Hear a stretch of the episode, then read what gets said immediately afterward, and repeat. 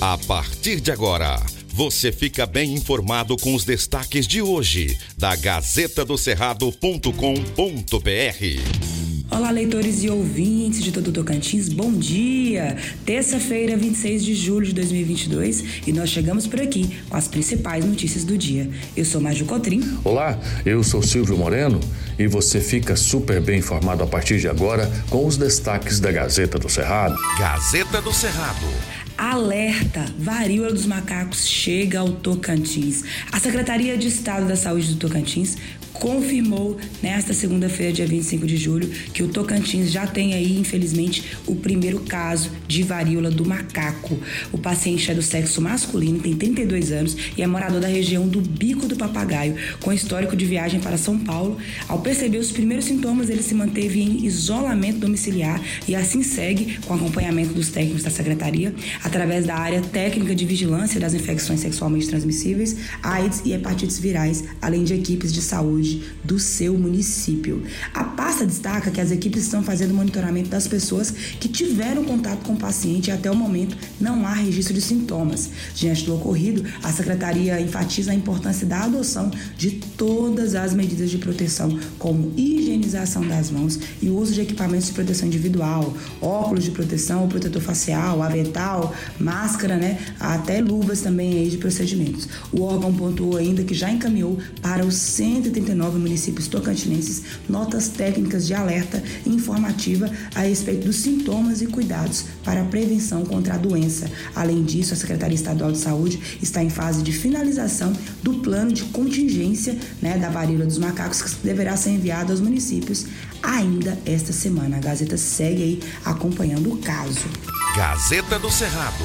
Mais uma ocorrência de fogo assusta a população do estado. Desta vez em colinas do Tocantins.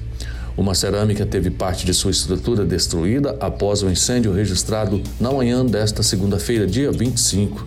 O caso ocorreu na rua Espírito Santo, na região central de Colinas. De acordo com os bombeiros, as chamas começaram em madeiras que estavam dentro do local após um dos funcionários ter utilizado uma máquina de solda perto dos materiais. Quando a equipe chegou, por volta das 12 horas, o fogo estava tão alto que atingia o telhado da cerâmica. De imediato foram retirados materiais combustíveis, como a própria madeira, além de ferramentas que estavam perto dos fornos do local. Imagens registradas pelos bombeiros mostram parte das madeiras já destruídas e a equipe combatendo o fogo que ainda consumia o material da cerâmica. A prefeitura foi acionada para fornecer um caminhão-pipa para a ocorrência. Por volta das 13 horas e 30 minutos, os bombeiros conseguiram apagar todo o fogo e fazer o rescaldo para evitar mais focos. Gazeta do Cerrado. Pequenos empresários já podem pedir dinheiro no Pronamp.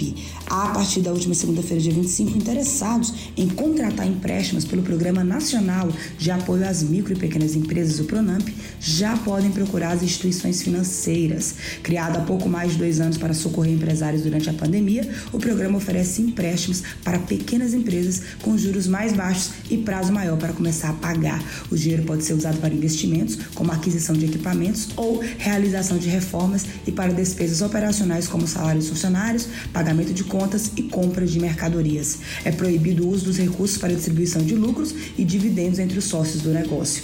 Desde a sua criação, o Pronamp passou por várias mudanças. Em junho do ano passado, o programa tornou-se permanente e mais recentemente incluiu microempreendedores individuais individuais e empresas de médio porte.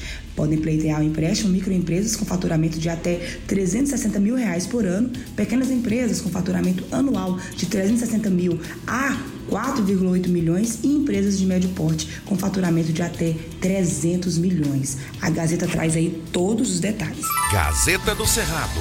Dados de afogamento são preocupantes no Tocantins. População precisa ficar alerta. Pelo menos 38 pessoas morreram afogadas em praias e balneários do Tocantins entre janeiro e junho deste ano, segundo o levantamento do Corpo de Bombeiros. Neste mês, já são três ocorrências registradas e do total de casos, 71% das vítimas não sabia nadar. Conforme levantamento feito de janeiro a junho deste ano, das vítimas registradas, 83% eram homens, 47% haviam ingerido álcool e 71% não sabiam nadar. Com relação aos locais onde ocorreram os afogamentos, nenhuma das mortes aconteceu em praias oficiais. Entretanto, 53% foram em rios do Tocantins, 58% em trechos com correnteza, 25% em acampamentos. Os dados de julho ainda não foram incluídos no balanço. Em 2021, o número de pessoas que perderam a vida nos rios chegou a 77 e o dado aumentou, já que em 2020 foram 73 afogamentos.